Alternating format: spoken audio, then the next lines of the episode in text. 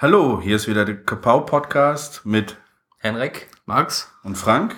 Heute reden wir über Transmetropolitan von Warren Ellis und ja, haben uns jetzt äh, die, wie viele Issues sind es? 60 mhm, insgesamt?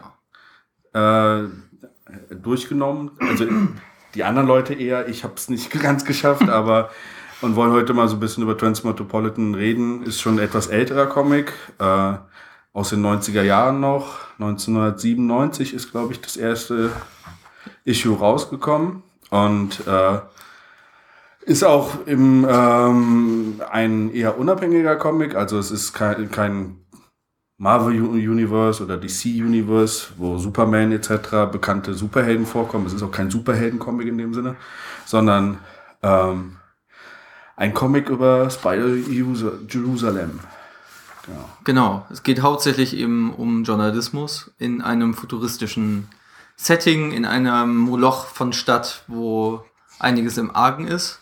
Und äh, ist eigentlich ein guter Anschluss zu dem Warren Ellis Comic, was wir letztes Mal besprochen haben, Moon Knight.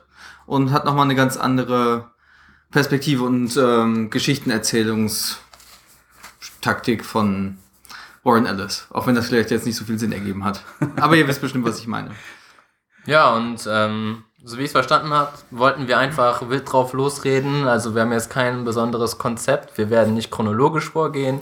Wir werden auch keine Rücksicht auf Spoiler nehmen, sondern einfach ähm, frei über den Comic reden, ähm, was uns gefallen hat, was uns nicht gefallen hat, was wir denken, was er bedeutet, wie man ihn lesen kann und so weiter. Und ähm, Genau. Was man vielleicht noch dazu sagen soll, dass eben viel Zeitgeschehen in dem Comic meiner Meinung nach verarbeitet wird was man vielleicht nicht immer so ganz verstehen kann, je nachdem wie alt man ist. Genau. Oder was man mitbekommen hat, weil sehr viel Hintergrundsachen wie zum Beispiel Wahlkämpfe und auch Gesellschafts, finde ich auch gesellschaftskritische Sachen drin vorkommen, die schon sehr ist 18 Jahre her, dass genau. der Comic rauskam. Und es ist halt, oder ist halt sehr äh, auf die Zeit bezogen, als er rauskam.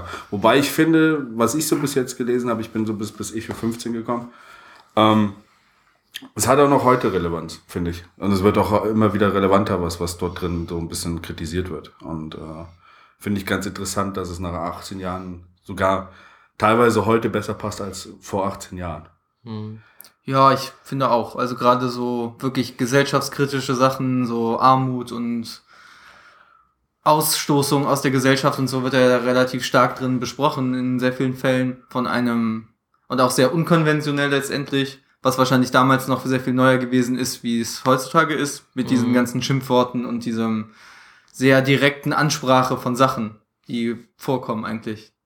Der ja. Charakter selber hat ja eine ziemlich starke Meinung zu allen Sachen und gibt einem ja auch nicht so viel Freiraum, das für sich selber zu entdecken, sondern man sieht das ja hauptsächlich aus einer Perspektive.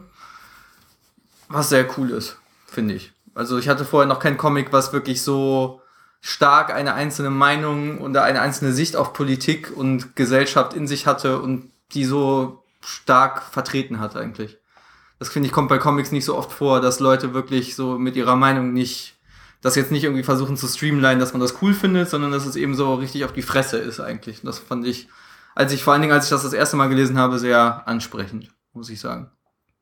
Hm. Ja, es ist ja in dem Vertigo Imprint erschienen.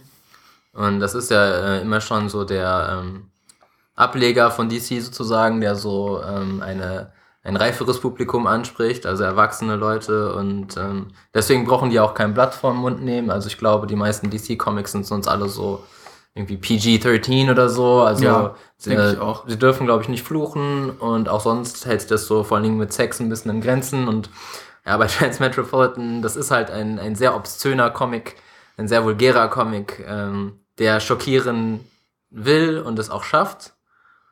Und ähm, das war sicherlich damals, als es rausgekommen ist in den späten 90ern, äh, schon noch irgendwie was Neues, obwohl du in den 90ern ja auch ähm, diese Image-Comics und sowas hast, äh, die auch ähnlich sind. Ähm, was ist denn in den 90ern rausgekommen, so an Sachen sonst, die auch so, also ich konnte mich jetzt an nichts erinnern, was mir so aufgefallen ist oder wovon ich gelesen hatte, was in den 90ern so, so, so direkt war. Also, ja, das vielleicht Die, die direkten nicht. Sachen sind eher bei Image heutzutage, oder? Also, äh, also, soweit ich das weiß, hast du halt in den 80ern erstmals Comics gehabt, die ähm, wirklich so komplex waren, erwachsenes Publikum angesprochen ja. haben. Die bekannten Sachen sind halt so äh, The Dark Knight Returns und, und Watchmen und so weiter. Und ähm, dann in den 90ern hast du halt diese Entwicklung, dass äh, von Marvel sich halt so teilweise ähm, Comicmacher abgespaltet haben und Image gegründet haben. Und Image hat halt auch eigentlich ein erwachseneres Publikum versucht anzusprechen, auch wenn es jetzt rückblickend sehr äh, Ja. pubertär war, was sie da ich auch. produziert haben. Aber ähm, bei Transmetropolitan, es gibt da auch in den Trade Paperbacks, also ich habe die Trade Paperbacks gelesen. Da haben Da, wir. äh, ja. auch, okay, Alle, dann. genau. Ähm, da, da gab es irgendwo eine Introduction von, ich habe vergessen wem, aber der erzählt auf jeden Fall, wie er so damals in den späten 90s nach Comics gegiert haben, gehabt, die irgendwie ihn angesprochen haben und der hat halt so Sachen wie Watchmen äh, genannt. Und dann irgendwann ist er halt auf Transmetropolitan äh, gestoßen, als er in äh, Forbidden Planet, also so einem, ich glaube, Ja, UK-Comic-Laden, so im UK-Comic-Land, genau. gewühlt hat. Und äh, das war halt genau das, wonach er sich gesehnt hat. Ähm, also, ja, scheinbar hat das wirklich viele Leute angesprochen. Und Ja, ich finde auch, mich ey, hat es zum Teil ein bisschen an Mark Miller erinnert. Wenn man sich jetzt zum Beispiel Wanted anguckt, das Comic nicht den Film, der Film hat ja eigentlich sehr, sehr wenig nur mit dem Comic zu tun. Und das hat ja so eine ähnliche Schiene, da wird ja auch extrem viel geflucht und extrem viel sexualisiert und es geht sehr viel um Gewalt und das Böse hat gewonnen und es ist eigentlich alles auch so relativ düster und abgefuckt. Ähm, genau, daran hat es mich eigentlich so ein bisschen erinnert. Nur hat, finde ich, kann Warren Ellis besser schreiben als Mark Miller und ähm, kann das viel eloquenter rüberbringen und da ist man nicht schon, das hatte ich zum Beispiel bei Wanted, dass ich so nach, äh, keine Ahnung, 20, 30 Seiten und das 15. Mal wird Son of a Bitch, fuck you, Motherfucker gesagt, da dachte ich so, ja, man muss das ja jetzt auch nicht in jede einzelne Dialogbox beziehungsweise in jeden einzelnen Dialog reinpacken, nur weil es eben cool und abgefuckt sein soll. Also das kann man ja schon so ein bisschen ähm, auch schöner machen. Und das finde ich ist hier sehr gut gelungen. Und auch wieder so, um nochmal über die Bücher von Warren Ellis zu reden, es gibt eben ein Buch, dessen Titel ich natürlich jetzt vergessen habe, aber das ist sehr ähnlich. Das schicke ich aber noch nach, was, wie es heißt. meinst du diesen Ähm, Detektivroman? Ja, es gibt ja zwei Detektivromane von ihm und einer heißt, glaube ich, Machine Gun Preacher und der andere, das ist nicht der, den ich meine. Aber das ist auch aus der Ich-Perspektive geschrieben und da wird auch extrem viel geflucht und es ist sehr abgedreht. Genau. Und ja, ich finde, das ist so, man merkt einfach, wo das herkommt, wenn man jetzt Transmetropolitan gelesen hat und dann diese Bücher liest. Die Bücher sind später rausgekommen. Ja, die Bücher sind später rausgekommen, genau. Hat Warren Ellis äh, vorher schon irgendwelche bekannten Werke gemacht? Oder war es sein, sein Durchbruch? Ich meine, das war so sein richtig großer Durchbruch zusammen mit dem Zeichner zusammen, Derek Robertson. Mhm. Und gerade zumindest in, den, in den Bänden, die ich gelesen habe, sind dann ja auch am Ende zum Beispiel nochmal so ein sehr rührender Kommentar von dem Zeichner dazu. Und er hat eben auch gesagt, er hat ganz viele andere Projekte abgegeben und gesagt, nein, ich mache die nicht, weil er unbedingt mit Warren Ellis zusammen Transmetropolitan zu Ende schreiben wollte, dass das eben so das Baby von denen gewesen ist. Mhm, okay. Und auch, dass sie auch auf relativ viel Geld verzichtet haben, weil sie das zu Ende machen wollten. Und eben auch gesehen haben, das war ja auch dann relativ erfolgreich. Und viele Leute, auch die eben nicht gerne Comics lesen, kennen das und lesen das gerne und vor allen Dingen Leute, die eben keine Superhelden mögen. Und es ist auch sehr erfrischend, mal so ein gut funktionierendes Nicht-Superhelden-Comic zu lesen. Ja, wäre wär auch äh, vielleicht ganz cool, wenn, wenn Transmetropolitan mal verfilmt würde, weil ich habe auch langsam in F Film und Fernsehen so ein bisschen die Nase voll von Superhelden. Da wäre Transmet als Comic-Verfilmung vielleicht ganz, ganz Aber ich habe jetzt cool. schon Angst, wenn das dann nicht 18er, wenn das nicht ein Film, der ab Nein. 18 ist, zum Beispiel werden würde oder so 16, 12. Das, ich Hoffen, meine, wir, da hoffen wir, dass der neue Deadpool-Film so so das, den Maßstab wieder neu legt, weil der ist ab 18 und Ja, Okay, das ist ja cool. Das finde ich gut. Das würde sich wahrscheinlich auch eher dann als Serie anbieten. Aber um nochmal zurückzukommen cool. auf äh, Warren Ellis, ich habe das hier gerade nachgeschlagen auf Wikipedia. Der hat also vorher diverse andere Sachen gemacht. Der hat irgendwie erstmal so einen Doctor Who Comic und eine Judge Dredd Kurzgeschichte gemacht. Ja gut, als Brite ist das natürlich auch Genau. so ein, Gerade Judge Dredd hat ja jeder britische Comic-Autor oder Zeichner hat mal für Judge Dredd gearbeitet und ist dadurch ja dann erst nach Amerika gekommen. Dann hat er noch irgendwie so ein unbekannteres Projekt gemacht und ist dann ziemlich bald bei Marvel gelandet. Äh, hat dort die Serie Hellstorm geschrieben, äh, Marvel 2099 und Thor. Ähm, und dann noch ein paar andere Sachen. Dann, ich glaube, das erste große Projekt von Alice war dann The Authority scheinbar. war also die, die Authority noch vorher, ja? Oder? Ja, steht hier so. Ähm, Okay. Okay. Das Ja, kenne ich noch ja, nicht, das ja. habe ich noch nicht gelesen. Und dann 97 halt Transmetropolitan. Ähm, ja, gefolgt von unter anderem Planetary. Und dann hat er noch kurz was für Hellblazer gemacht. Naja, und die anderen, die restliche Geschichte kennt man ja, aber Äh, weiß auch nicht, vielleicht sollten wir langsam so auf äh, das Buch an sich zu sprechen Genau. kommen. Ich wollte noch mal sagen, dass so, finde ich, als ein sehr tolle Kohärenz gibt zwischen dem, ähm, den Bildern, der Bildsprache und wie das geschrieben ist von Warren Ellis. Und dass es im Endeffekt die Bilder ja auch sehr, es gibt ja sehr viel zu entdecken da bei den Bildern und sehr viele verschiedene Ebenen. Es gibt sehr viele Leute, die Schilder haben oder wenn man so, eine, so einen riesigen Shot sieht von der Stadt, wo man so die ganzen Leute umhergehen sieht und so, da gibt es sehr viel zu entdecken und das finde ich, wird auch so ein bisschen in der Sprache von Jerusalem immer wieder oder vom Hauptcharakter Spider Jerusalem eben auch so ein bisschen reflektiert. Der spricht auch so blumig, wie die Bilder sind, finde ich, die Illustration dazu. Ja. das fand ich cool. Dass das man so ineinander geht. Wir können ja jetzt erstmal über den Zeichenstil von Derek Robertson was Also, sprechen. nee, ich wollte eigentlich einfach mal über die Charaktere auch anfangen. Okay. So ein- einfach erstmal so, Spider Jerusalem ist so die Hauptfigur und also wäre meine Idee. Ja. Mhm. Würde dir zustimmen, dass man halt einfach, ich meine, es ist, ist ja, die, die, die Story ist ja um ihn zentriert. Es ist ja quasi, man kriegt sein Leben mit. Man wird quasi aber in sein Leben auch irgendwie ein bisschen reingeschmissen. Am Anfang war wieder so dieser Effekt, okay, es wird irgendwie angenommen, dass man ihn schon kennt. Also so wird es in dem Comic äh, beschrieben so, weil er hat irgendwie schon vorher Erfolg gehabt und hat sich dann irgendwie zurückgezogen und das ist quasi sein Come Comeback, was jetzt in dem Comic gefeiert wird. Ähm, und man, man weiß nicht ganz, okay, was hat er vorher gemacht. Das kommt auch gar nicht so wirklich raus am Nee, Anfang. nee, es kommt aber auch später. Also bis dahin, wo ich gelesen habe, es wu- wurde immer nur so angedeutet. So irgendwie kennt ihn jeder, aber Das wird auch nicht gesagt. äh, es wird nie so richtig gesagt, warum. Das ist auch ganz cool, finde ich. So. Aber man weiß jetzt, wenn man so die, selbst wenn man nur die ersten drei Issues gelesen hat, was er wahrscheinlich wie geschrieben hat. Genau. Und äh, äh, Spider Jerusalem wird halt am Anfang äh, jetzt nur so als Intro-Geschichte so. Er, er hat sich halt zurückgezogen, lebt als Eremit, so ein bisschen so äh, ab, ab, losgelöst von der Gesellschaft, die ihn wahrscheinlich abgefuckt hat oder Genau. äh, er, er den Fame einfach nicht mehr ausgehalten hat, so wie ich es verstanden habe. Und äh, wird dann aber halt quasi zurückgerufen, weil er irgendwie noch einen Contract hat, zwei Bücher zu schreiben. Genau. Und deswegen hetzt er zurück in die Stadt, in diesen Moloch. Die Stadt ist auch nicht genau, bezeichnet, was für eine Stadt es ist. Es wird auch nicht gesagt, welches Jahr es ist. Es wird immer nur so, so grob von Der Zukunft. Zukunft gesprochen. Und ich glaube, äh, irgendwo drin kommt auch drin vor, dass die, die äh, Leute selber gar nicht so genau wissen, was für, was für ein Jahr es genau ist oder. Genau. was Alles, was man eigentlich weiß, ist, dass es Election Year ist. Genau, Election Year. Und ja, und diese, diese Stadt halt quasi ist ei- eigentlich auch der einzige Schauplatz, oder? Also es geht nicht nach außen hin irgendwo anders hin. Also es gibt so ein, zwei Issues, die sind dann mal so ein bisschen woanders. Ja, wo Frankreich, glaube ich. Ja, genau. Frankreich, ja? Okay, Genau, also, Geht er in so ein Reservat irgendwann und dann wird noch Kalifornien erwähnt. Genau. Da ist er auch mal, aber das kriegt man auch nicht so wirklich mit.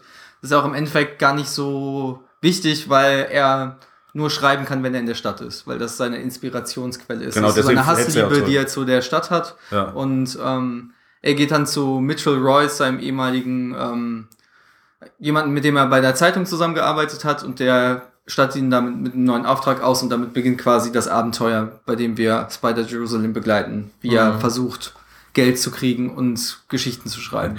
das Abenteuer in Ja. Anführungszeichen. Und ähm, wie gefällt euch das Design von Spider? Weil der hat ja schon so einen sehr, ähm, äh, ja, wie soll man das sagen, so einen äh, sehr individuellen Style. Also ich find's geil. Also mir hat's wirklich richtig gut gefallen. Ich find so den Kontrast, wie er am Anfang von dem Comic aussieht, zu dem, wie er dann später ist, ist sehr cool gemacht. Und auch, ähm, man muss ihn sich quasi vorstellen, so einem schwarzen Anzug mit Glatze, einer abgedrehten Brille und ganz vielen Tätowierungen. Und das ist eigentlich sehr cool, weil es sehr viel von seinem Charakter auch eigentlich zeigt, wie wahllos und abgedreht er eigentlich ist. Das finde ich, hat mir gut gefallen. Okay, ich mag das Design eigentlich auch ganz gerne. Ich weiß nicht, was ich von, den Sonnen, von, der, Sonne, von der Brille halten soll. Ist ja, die, keine die, Sonnenbrille. Die ne? Brille ist aber erklärt. Das ist doch, weil sein, sein komisches Maker-Gerät da so auf Drogen ist und ihm diese Brille gibt und er selber sagt so, what the fuck ist das denn? Okay, äh, Und kann das, ich, das kommt, kommt, im ersten Comic direkt vor. Da kriegt er diese Brille, will eine Sonnenbrille haben, eigentlich Genau. eine coole, und kriegt halt dieses abgefuckte Ding und bleibt halt dann auch dabei. Ich glaube, genau da. ist Ah, ich hab's hier Genau. gerade. Wir haben ja das erste Trade sogar in Print äh, vorliegen. What the fuck are these? Is this some kind of joke? What's your problem, hä? Sagt der Maker. Also er hat diese Maschine, die alles machen kann, so wie bei Star Trek, glaube Ja, ich. genau. auch. ja, genau, genau. genau. Hä? Äh, let me have a look behind you there. Okay. Er findet find- irgendwas, Tripwire. Keine Ahnung, ja, da kriegt er auf jeden Fall diese Sonnenbrille. Ja. Äh, es Ja, sieht halt aus wie eine selber- 3D-Brille, ne? Und das ja. eine ist rund, das Genau. andere ist eckig. Und dann in grün und ähm, rot. Ja, genau. Also es ist schon, also die Brille ist abgefuckt. Und ich finde es aber witzig, dass er, dass er selber das Ding scheiße findet. Aber man hat eh so das Gefühl, dass, dass er so jemand ist, der so nicht so. Der eigentlich immer alles scheiße findet. Der so, alle- er, ist, er lebt eigentlich so ein bisschen von seinem Hass so gegen alles letztendlich. Ja, so. aber er ist auch in, in Bezug auf sich selber so, er, er, er, er kümmert sich nicht so um sich selber. Also äh, ihm ist es einfach scheißegal, so wie er auf andere wirkt und äh, deswegen auch seine, seine random Tattoo mit, Genau. was hat er hinten drauf stehen, Potis? Nee. Der hat auf jeden Fall Kiss hier auf der Arschbacke. Genau, Kiss hier, er hat so eine Spinne auf, den, auf, den, auf die Stirn tätowiert Ja. und so ein, ähm, auf dem Arsch noch so ein äh, Teufelskopf und so und so eine abgefuckte, wirklich 90er Jahre Sonnen-Tribal-Tätowierung den Ja. Bauchnabel.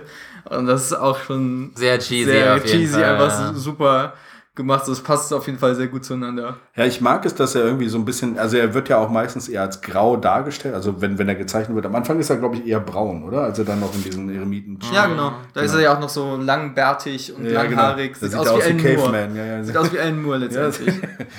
Das ist aber eine gewagte Aussage. naja. Armer Alan Moore.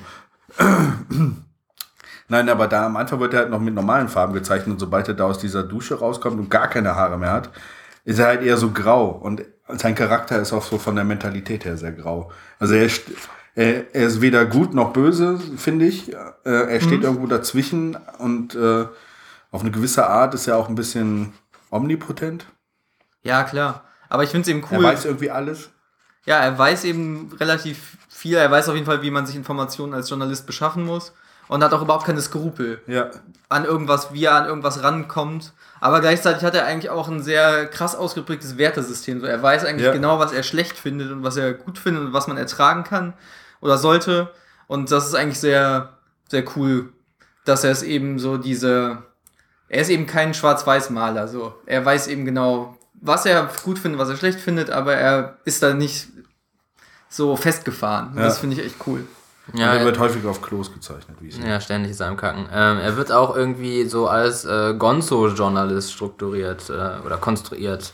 Also, ähm, wisst ihr, was das ist? Nee, deswegen wollte ich gerade nachfragen. So, das habe ich Also- nämlich auch gelesen gehabt, als ich darüber. Ich weiß selber nicht so viel darüber, aber es wird halt in erster Linie mit Hunter S. Thompson, Thompson, in ja. Verbindung gebracht, hier dem Autor von äh, Fear and Loathing in Las Vegas. Und äh, der hat halt irgendwie damals, ähm, ich weiß auch nicht genau, wann das war, wann er geschrieben hat, wahrscheinlich so 70er oder so. Ja, 70er bis Da, 80er. da hat er halt so, ein, ähm, ja, so eine neue Form des Journalismus ähm, äh, sich ausgedacht, wo, wo man gar nicht versucht, irgendwie objektiv äh, Sachen zu schildern, so wie halt ein guter Journa- Journalismus eigentlich sein soll, sondern er stellt sich selber in den Mittelpunkt und macht sich Teil der Story und das ist sehr subjektiv und äh, Es ist eigentlich so eine Erlebniserzählung von einem selber. Also er, die Leute gehen nicht hin und schreiben über ein Event, sondern es ist einfach, man ist mit dem da und erlebt quasi alles das, was er erlebt, aus seiner Perspektive mit. Und man, das ist dann schon mehr Also er wie ist so ein ja Roman. Ja, Oder- und er ist quasi dann auch so ein bisschen so der, in, in, ins, wie heißt es, er inszeniert auch das Event dann quasi, Ja, oder? genau. Also es ist nicht,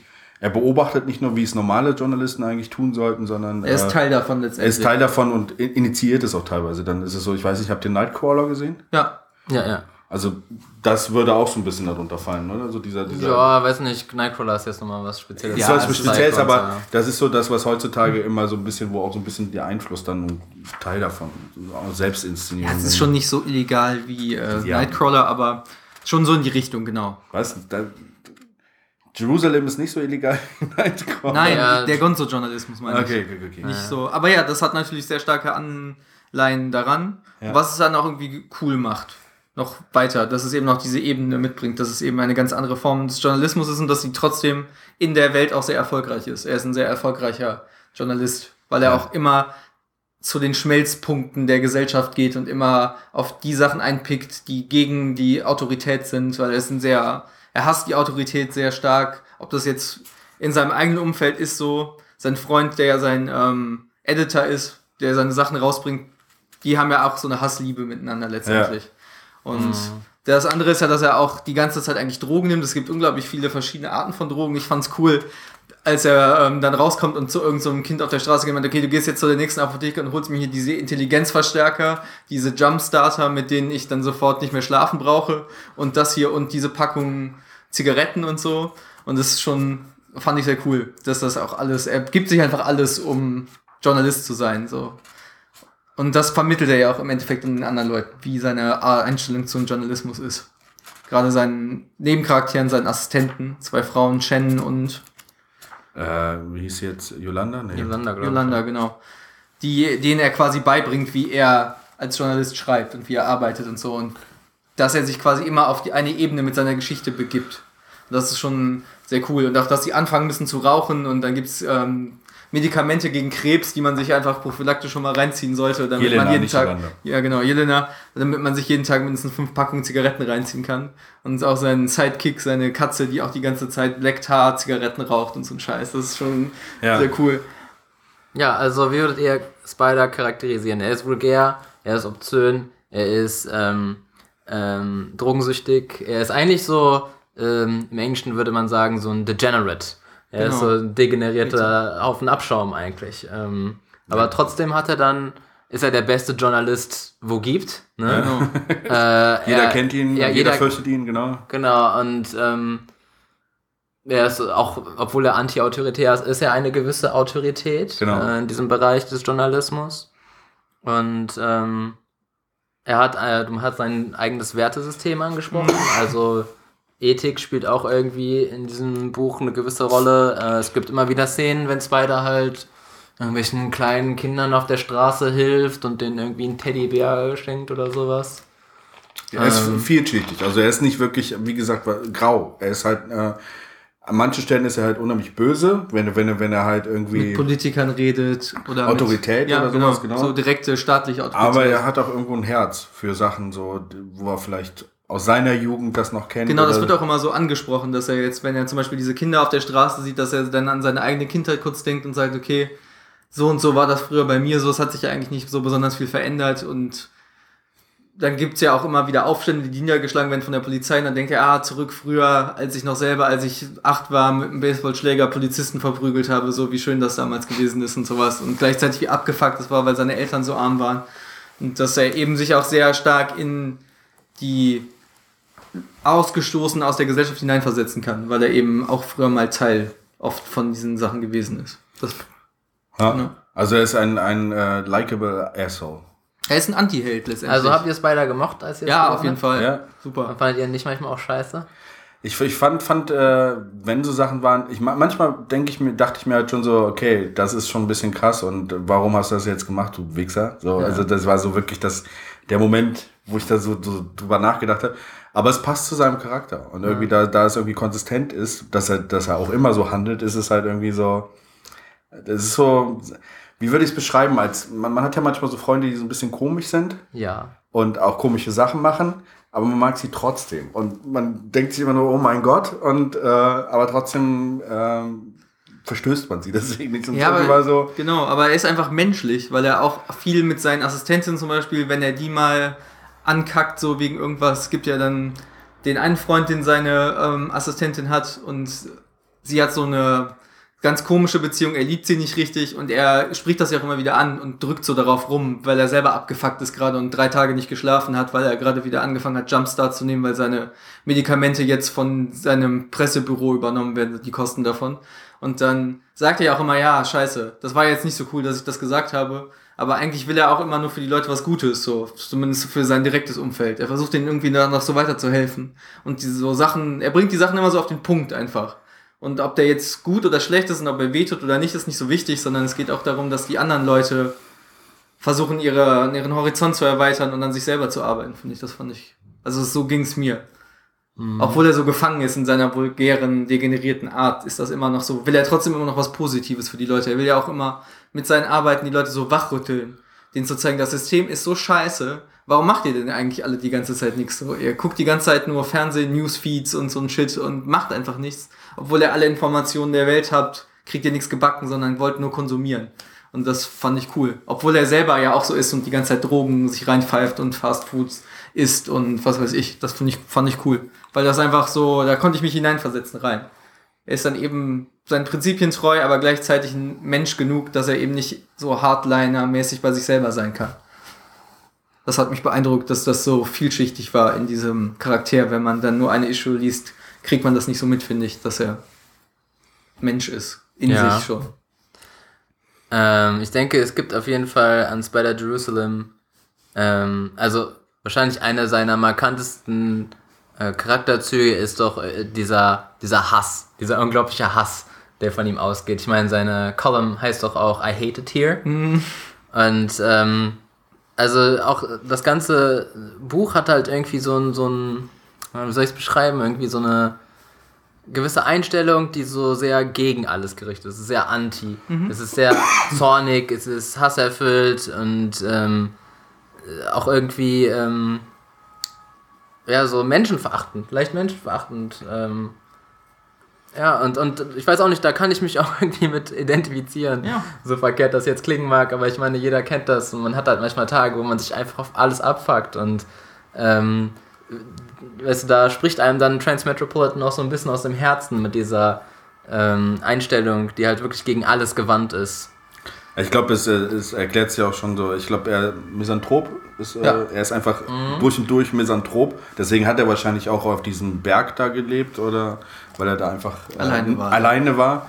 Und er, er muss sich jetzt halt wieder nur zwangsweise mit Menschen abgeben. Und man merkt es halt in seinen Handlungen immer wieder, dass er halt einfach kein, keinen Bock auf Menschen hat in dem Sinne. Ja. Und das Witzige ist halt auch, dass äh, Warren Ellis so ein bisschen bekannt ist als Grumpy Old Man, der auch zum Beispiel so die ganze äh, Comic-Szene vielleicht nicht unbedingt so mag und die dann auch gerne mal verarscht oder ähm, ja, halt irgendwelche Äußerungen von sich gibt, die so ein bisschen dagegen gewandt sind. Und da passt das natürlich auch so rein.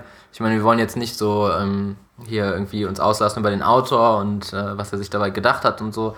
Aber ähm, ich glaube schon, dass da ähm, viel von Alice in Jerusalem eingeflossen ist und der auch so ein bisschen Dampf abgelassen hat mit diesem Comic. Ja. Es ist eine Frage auch, hat Warren Ellis äh, ein Problem mit Autorität? Ich habe keine Ahnung. Man kann davon ausgehen, ja. Ja, also von seinen Sachen, die er gemacht hat, wahrscheinlich. Ne? Ja. Was Ah, ja, sagen? ich weiß gerade nicht mehr, ich muss mich kurz. Äh, Äh, kein Problem.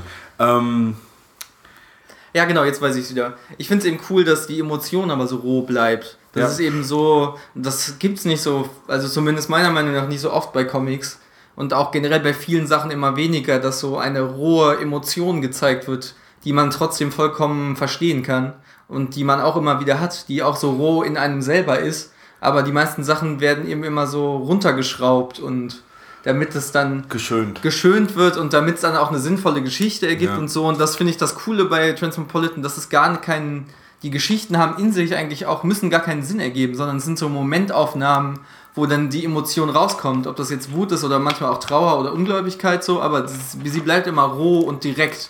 Und du kannst dich quasi direkt an sie so anzapfen und du fühlst einfach genau, was der Autor geschrieben hat oder was er dir damit sagen will. Das finde ich toll und das gibt es nicht mehr so oft bei Comics, finde ich. Ja, man, man hat auch manche, also ich weiß nicht, da, die, da ich die späteren Ja. Comics ja nur aus der Zusammenfassung kenne, am Anfang hatte man so das Gefühl auch, dass, der, dass er halt einfach so Momentaufnahmen, wo er gerade Bock hatte, drüber zu schreiben, genommen hat. Er hat sich halt irgendein Thema genommen und da schreibe ich jetzt drüber. Ein, eine, eine Issue über Fernsehen, Fernsehprogramme. Ist dann übertrieben natürlich, aber dann eine Issue über Religion. Genau. Und das ist so, das ist ganz interessant gemacht so. Und ich finde es halt auch so, es ist nicht, manchmal nicht konsistent.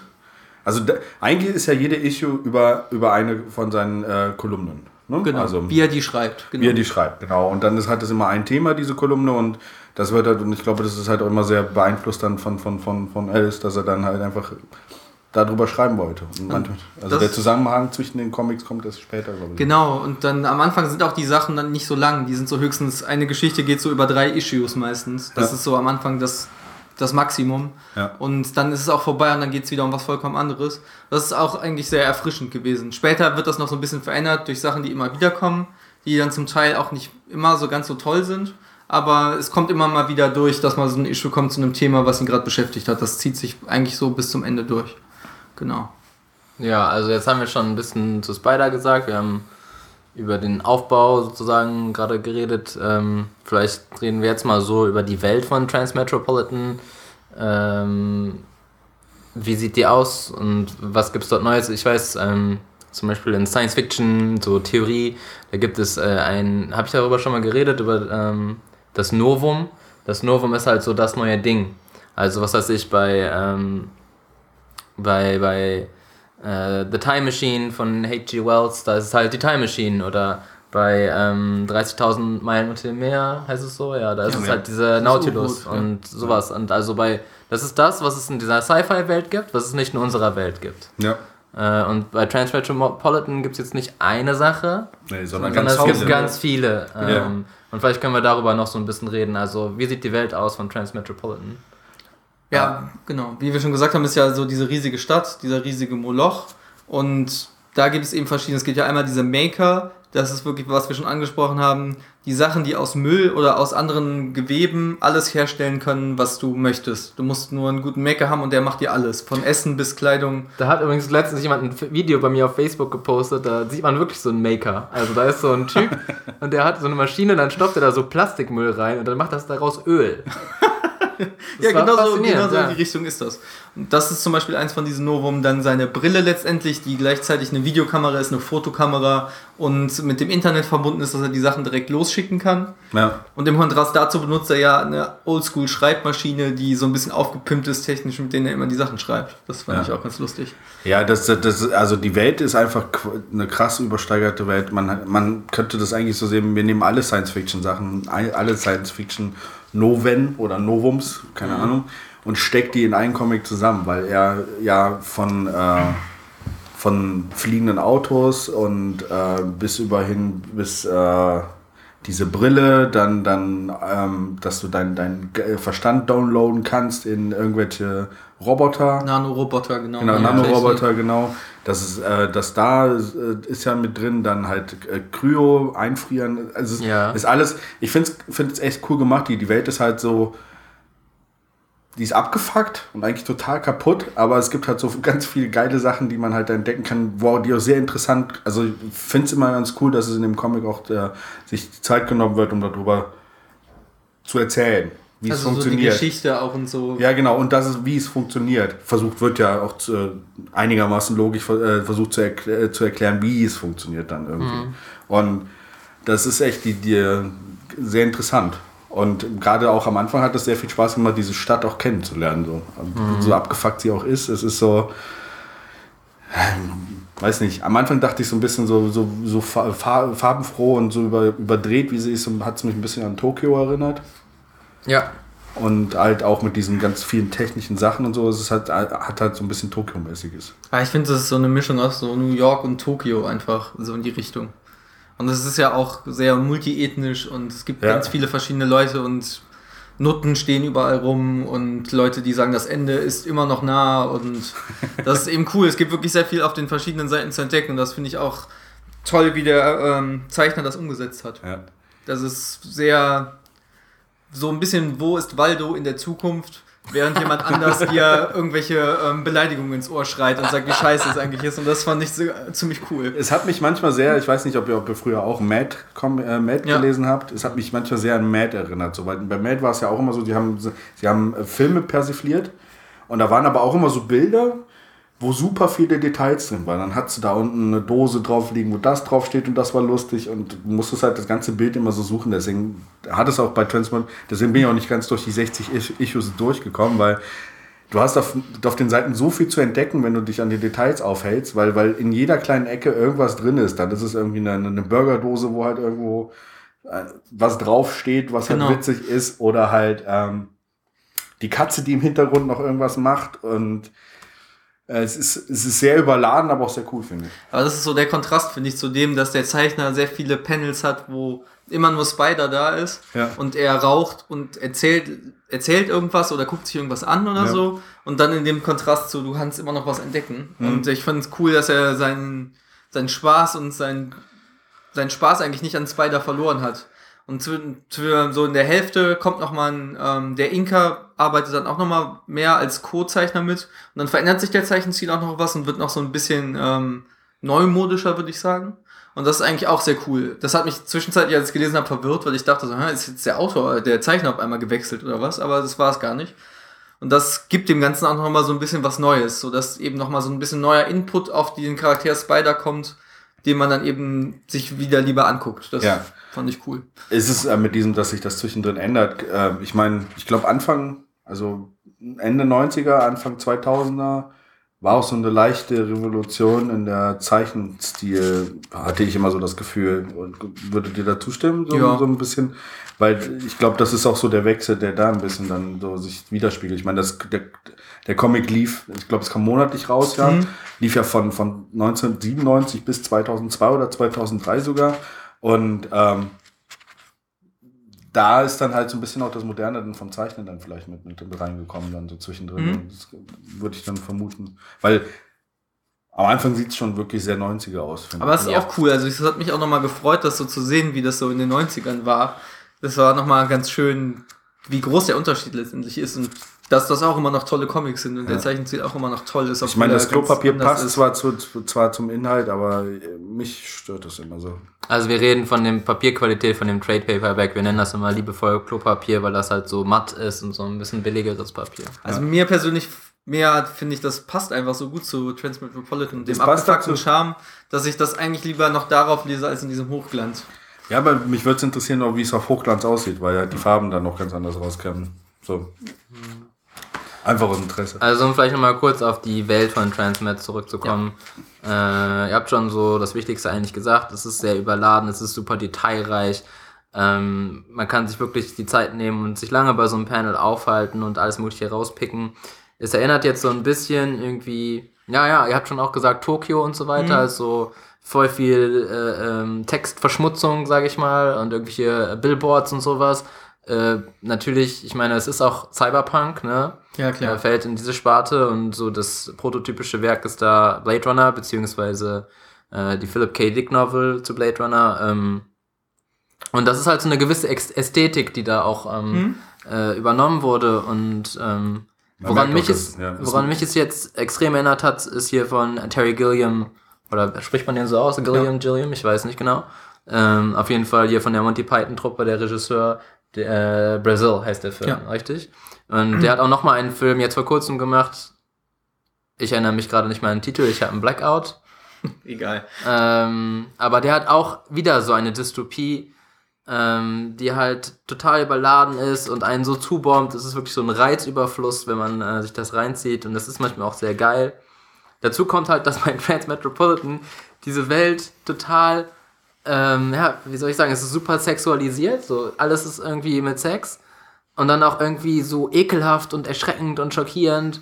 Es gibt diese eine Issue, wo die Frau aus der Vergangenheit ähm, aufwacht, die halt so eingefroren war und dann kommt sie raus und äh, dann geht sie, glaube ich, einfach nur vor die Tür und kriegt so einen Culture Shock und äh, wird dann bewusstlos oder so, weil sie dann halt, naja, Gar nicht das verarbeiten kann, die furchtbare Dinge sieht. Auch zum Beispiel das Essen in Transmetropolitan Das ist so ist absolut widerwärtig. Also die essen die ganze Zeit irgendwie so Babyrobbenaugen oder Genau, so. Ne? Gnu-Augen, was weiß ich, äh, Affenfleisch in Hamburgern.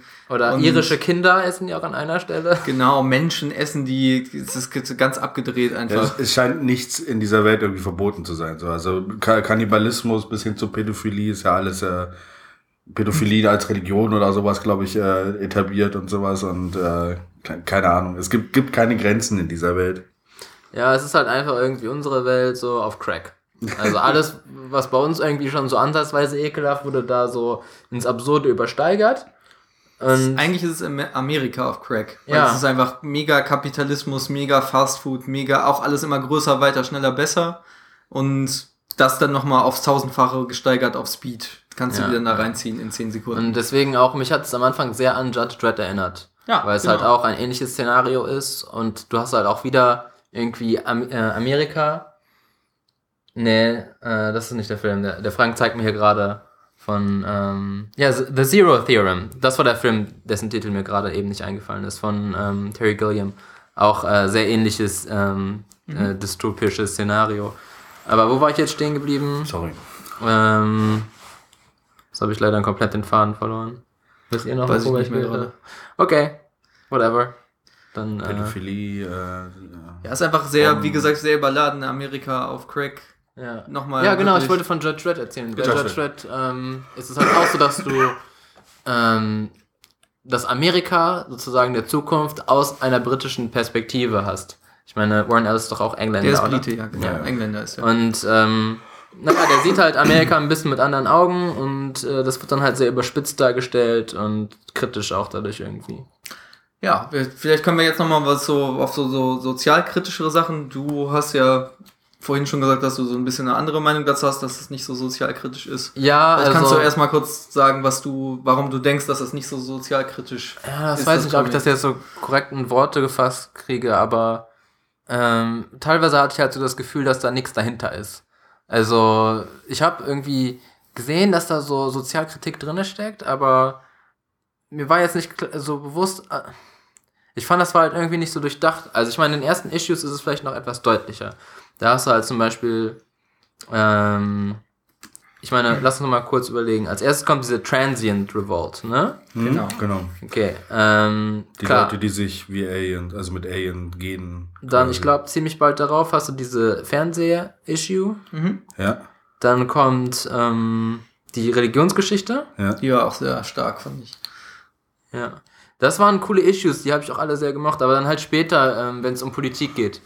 Halt, äh, meiner Meinung nach geht es auch nicht um Politik in diesem Comic. Es ist kein politischer Comic. Weil, ich meine, irgendwann shiftet der komplette Handlungsstrang rüber zur Politik, aber es geht nicht um Politik. Du erfährst niemals, was die Politik ist von dem Präsidenten. Nee, gar nicht. Darum geht es überhaupt Spider mag ihn einfach nur persönlich nicht. Genau, es geht eigentlich nur um einen privaten Krieg zwischen Spider-Jerusalem und President Callahan. Äh, und ja, ich weiß auch nicht. Also, so wie ich es gelesen habe, so in der Zusammenfassung ist es ja so, dass, dass äh, Spider rauskriegt, dass der Präsident nur Präsident werden will, Um Präsident zu sein. um, um alles äh, äh, kaputt zu machen. Also Genau. seine, seine destruktive Art einfach und äh, um Macht auszuüben und alles kaputt zu machen. Und das widerspricht irgendwie Aber ich finde auch, obwohl es eigentlich auch sein Charakter ist. Weil ich finde, dass es auch mehr nicht in diesen Politiksträngen kommt, diese Sozialkritik raus, sondern eigentlich nur in diesen Momentaufnahmen, wenn er durch die Stadt geht und sich Sachen anguckt.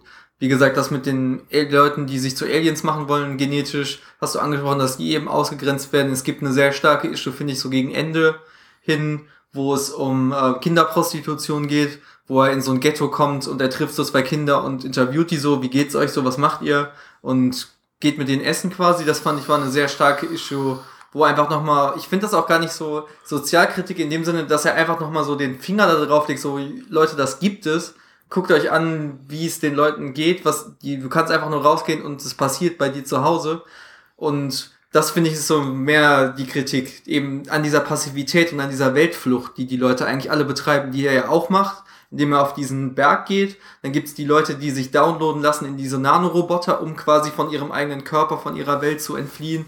Diese Leute, die Aliens werden wollen, versuchen sich, versuchen von der Welt quasi zu fliehen, um sich dem nicht zu stellen, was gerade passiert und kommen einfach gar nicht mit der ganzen Gesellschaft mehr klar. Das, das finde ich ist so, sind so die Stärken von der Sozialkritik davon. Das ist so, auch bei uns immer jetzt mehr mit der ganzen Technisierung und wie das Fernsehen da zum Beispiel dargestellt wird, was man jetzt vielleicht heutzutage mit dem Internet gleichsetzen kann, dass es eben immer mehr um Flucht geht vor der eigentlichen Realität und vor Problemen und dass man, dass da eben das Comic nochmal zeigt, so das gibt es alles und ihr lauft davor weg, aber es wird trotzdem immer wieder zu euch zurückkommen, ob es jetzt jemanden gibt, der euch das zeigt oder nicht, aber es muss immer aufgerüttelt werden und das fand ich eben so stark und sozialkritisch an dem Comic. Ich finde halt auch, die Message des Comics, die Sozialkritik ist einfach so, schaut euch an, wo es hinkommen kann, wenn, es, wenn ihr nicht drüber nachdenkt. Ja, ja, so eine Cautionary Tale. Ja. Ja. Also, ich weiß nicht, ich fand es wahrscheinlich nicht so gut, weil, ähm, genau aus dem Grund halt, weil irgendwie, es ist, es ist sehr, es ist nicht besonders subtil, diese Gesellschaftskritik. Der zeigt schon so mit dem Finger, ne, es ist so Fingerpointing. so Ja, ein genau. bisschen. Es ist, es bietet keine richtig äh, produktive Lösung an. Und, ähm, es ist halt auch irgendwie, ich fand zum Beispiel diese Issue mit den Kindern. Aber so wird es doch in der, äh, also ich Genau, finde das ist Politik. Es ist aber Sozialkritik in dem Sinne, wie wie es durch, durch Reporter gemacht wird. Weil Reporter machen auch nicht mehr als Fingerpointing.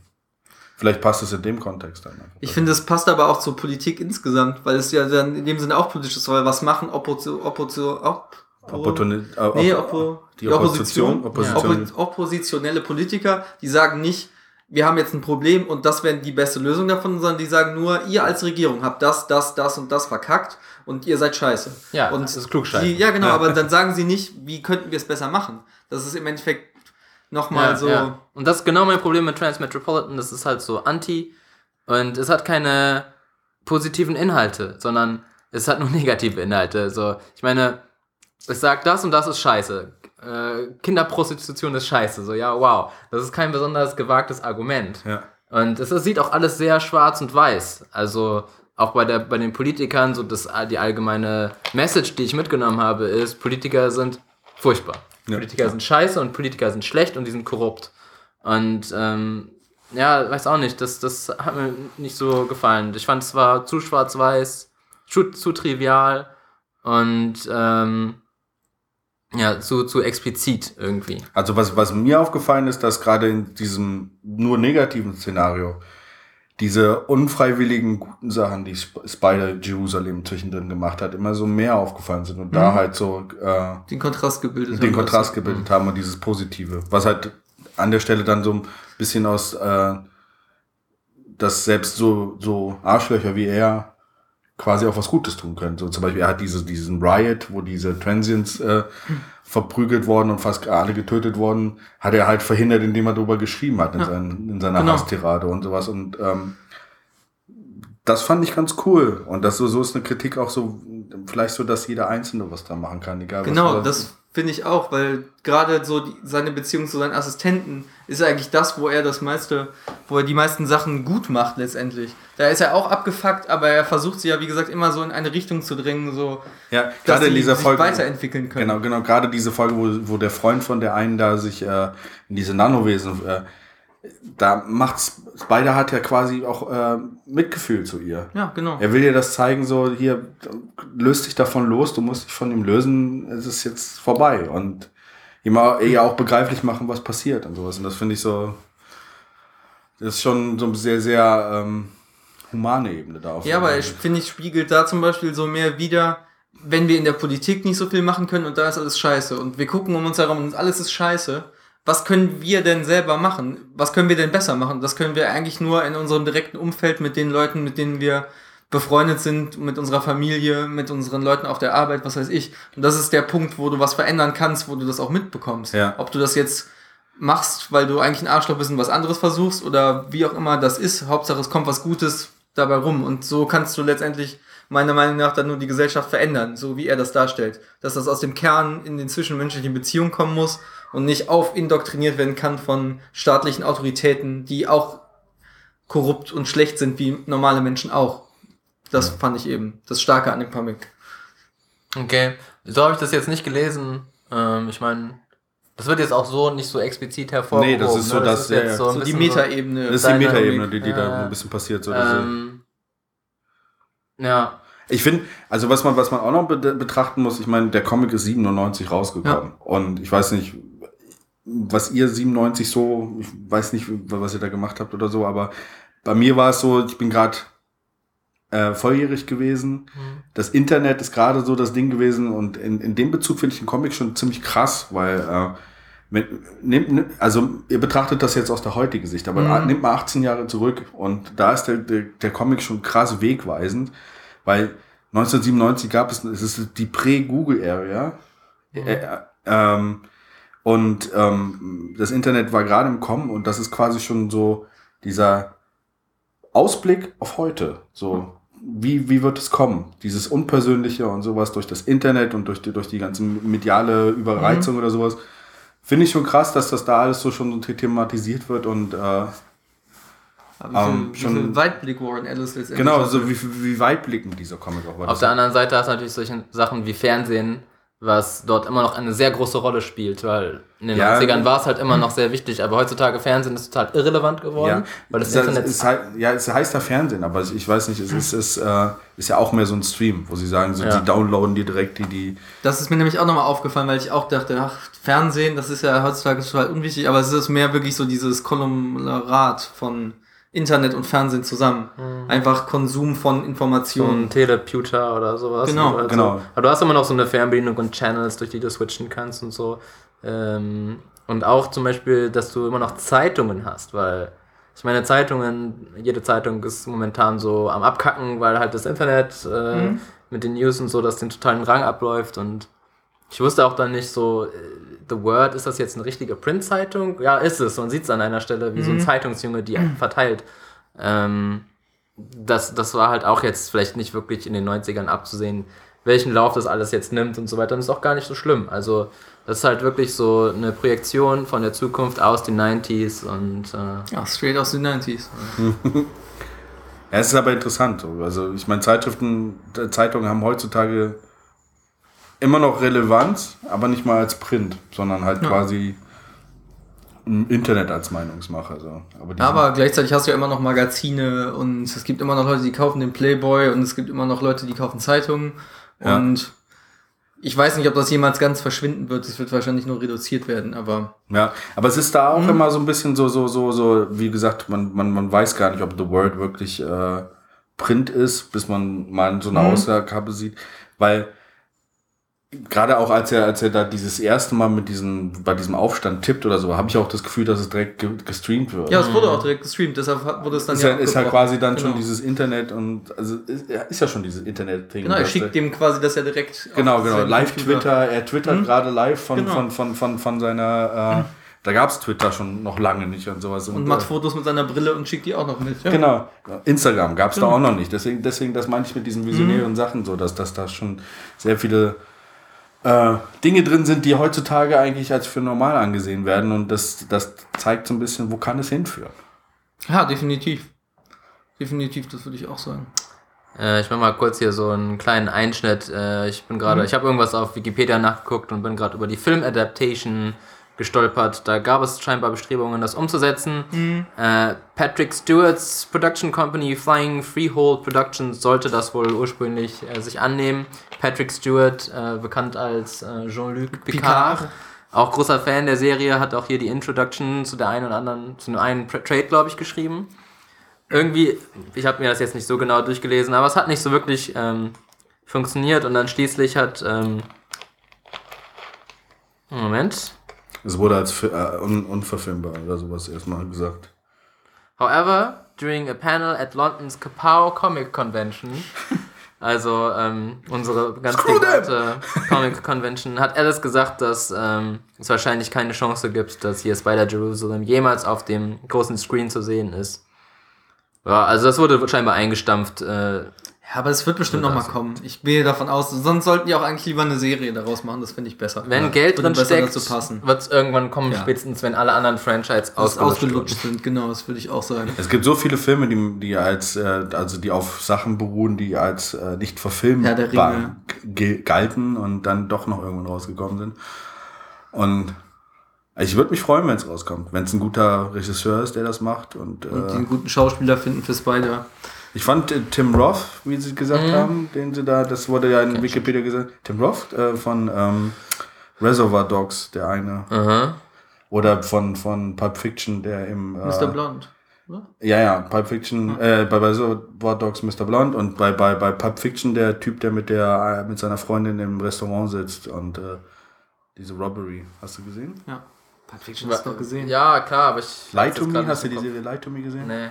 Oh Gott, aber der ist schon mal zu kurz alt. Ich Tim Der ist zu mittlerweile alt. zu alt, aber in Anfang äh, da 2003 hätte er perfekt gepasst. Das stimmt, ja. Damals hat er dazu gepasst, aber heutzutage ist es schon so. Wir könnten auch einfach John-Luc Picard nehmen.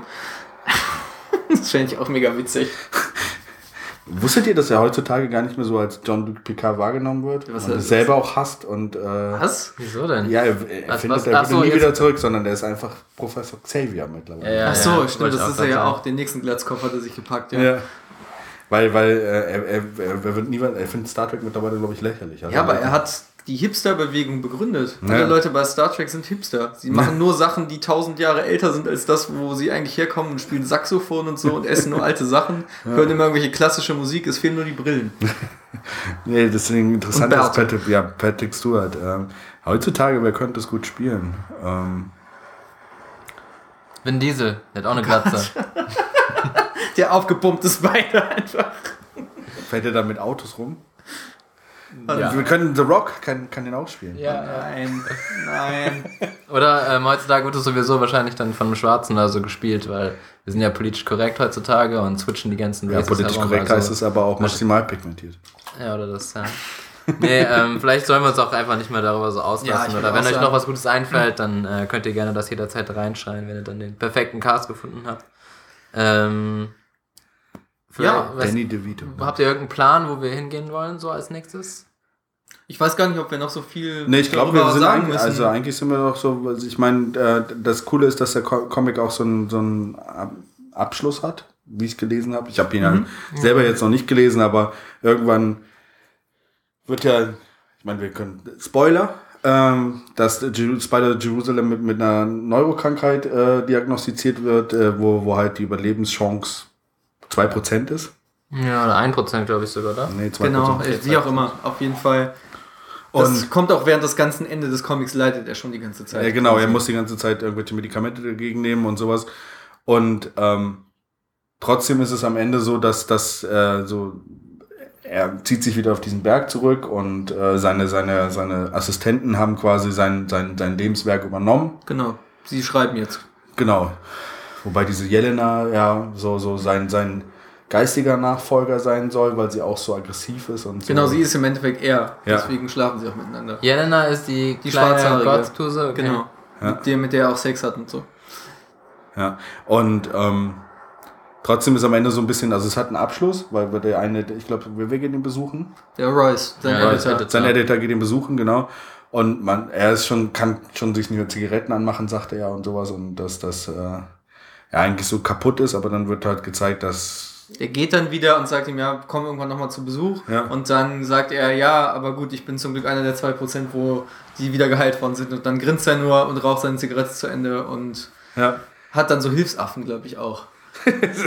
aber er ist ja, zumindest ist er quasi, er hat seine, seine Aufgabe erledigt. Hat er seine Bücher jemals geschrieben? Ja, ich meine schon. Nö, Aber es kommt eigentlich gar nicht richtig vor. Das total irrelevant am Und- Ende. er ist reich auf jeden Fall. Das ist, auf, ist er auf jeden Fall. Aber das hat mich zum Beispiel so ein bisschen gestört. Das Ende war mir zu läppisch dann so. Ich weiß nicht, man hätte es auch, fand ich, einfach auslaufen lassen können, so mit dem Arc. Man hätte ihn vielleicht nochmal sehen können, okay, er ist immer noch so- dabei und nicht so dieses Happy End-mäßige. Das fand ich ein bisschen strange. Nein, das finde ich finde das aber gut. Also er ist ja Happy End ist ja quasi so eine Sache. Er, er zieht sich einfach wieder zurück und hat sein, sein, sein, sein Erbe einfach weitergegeben.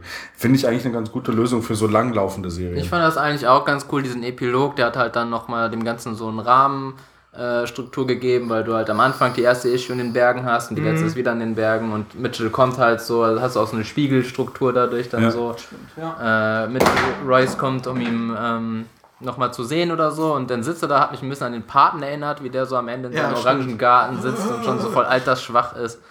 Und äh, er jammert dann halt so ein bisschen rum und ja, am Ende äh, kommt raus, dass er scheinbar doch zu den 1% gehört und er lacht sich einfach nur dreckig Genau. ab und äh, Genau. Hat halt so eine kleine Show abgezogen für alle, damit sie ihn in Ruhe lassen und nicht weiter nerven mit irgendwelchen Columns und was weiß ich nicht.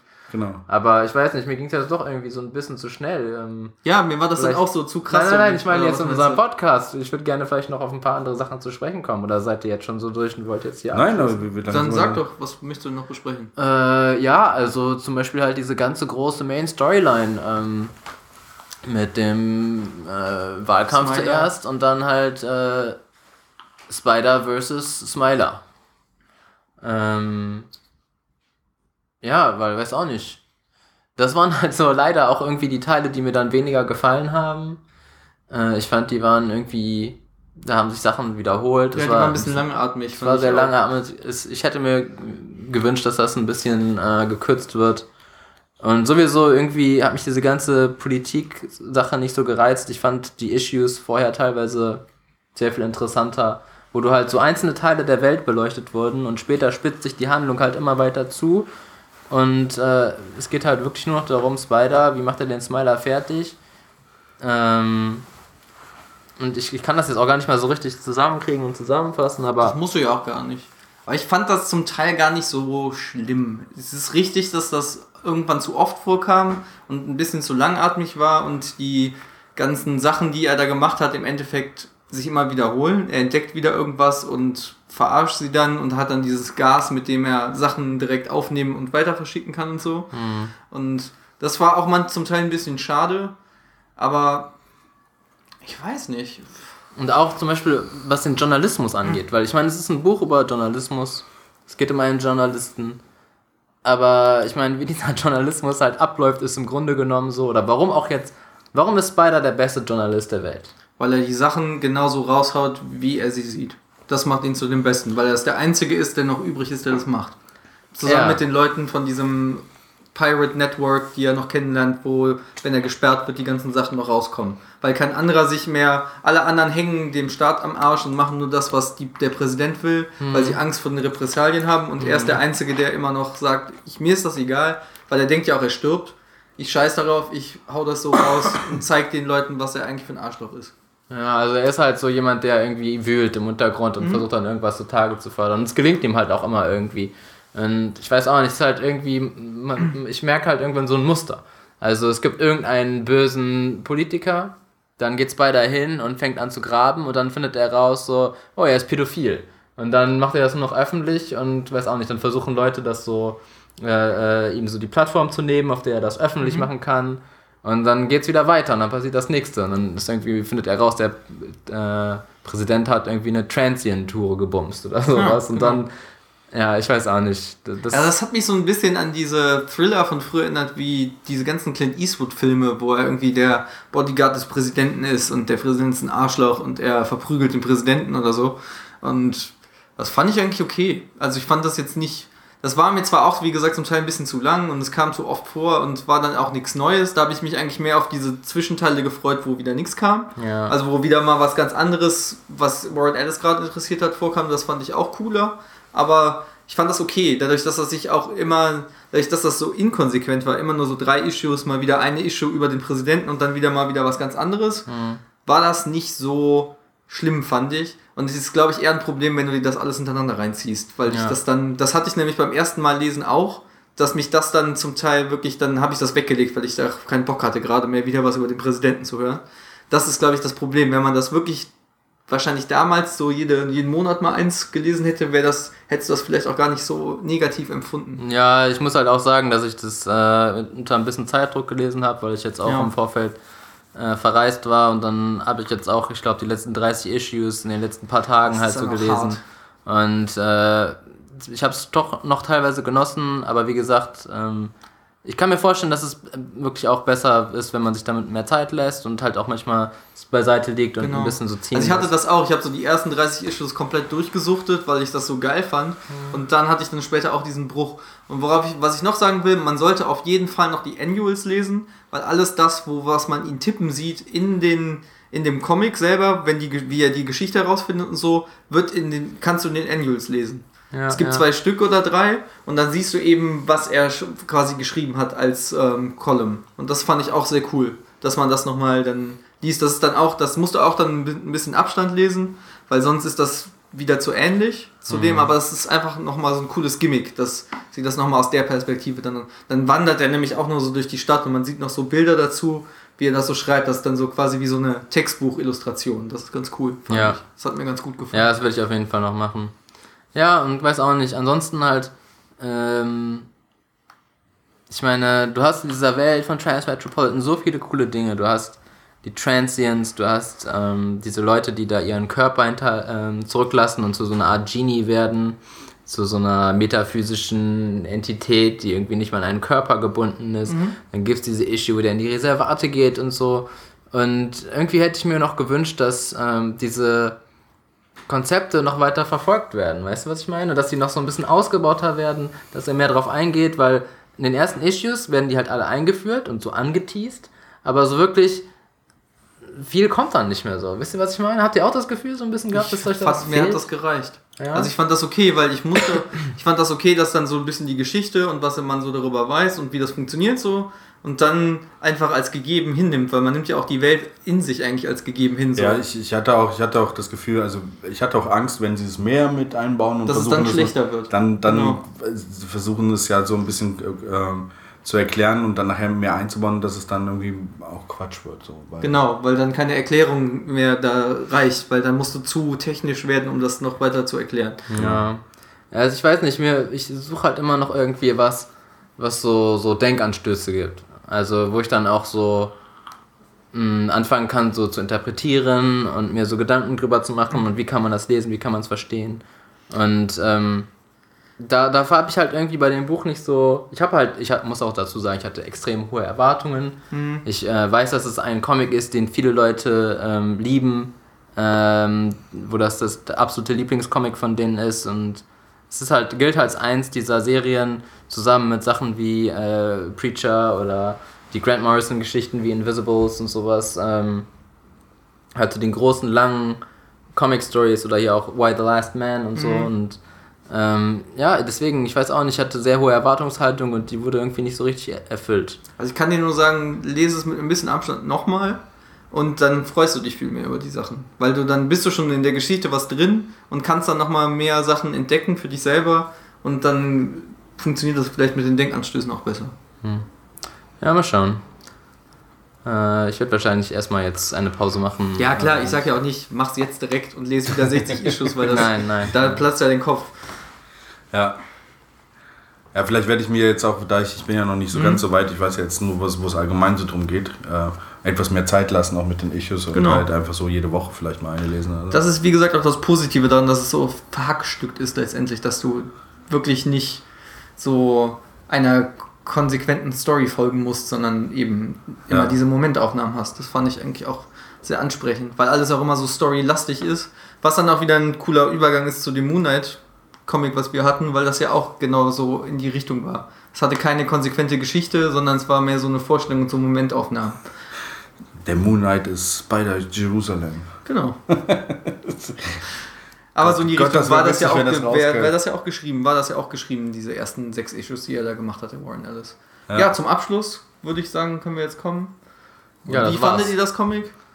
Insgesamt, also würde er auf jeden Fall, ich würde es auf jeden Fall empfehlen, jedem mal gelesen zu haben, der auch mal was Erwachseneres lesen möchte und der auch Spaß an Nicht-Superhelden-Comics hat oder mal su- Nicht-Superhelden-Comics entdecken möchte für sich selber, kann man das gut lesen, um sich weiterzubilden und auch Spaß zu haben dabei. Ja. Also von mir auch, äh, von meiner Seite auch, ich habe es jetzt nicht komplett durchgelesen, aber auch bis jetzt eine Empfehlung auf jeden Fall. Äh, auf jeden Fall sollte man es sich angucken und auch so ein bisschen drüber nachdenken, in welcher Zeit das Comic entstanden ist. Und äh, es macht auf jeden Fall sehr viel Spaß. Man sollte sich Zeit nehmen, gerade weil halt wirklich viel zu entdecken ist. Genau. Und am besten, wenn ihr irgendwelche Fragen habt oder irgendwas was ganz anders seht oder eure eigene Interpretation zu Spider Jerusalem habt, könnt ihr sie auch gerne mit uns teilen. Über Kommentare freuen wir uns sehr. Ja. Dann bis zum nächsten Mal. Tschüss.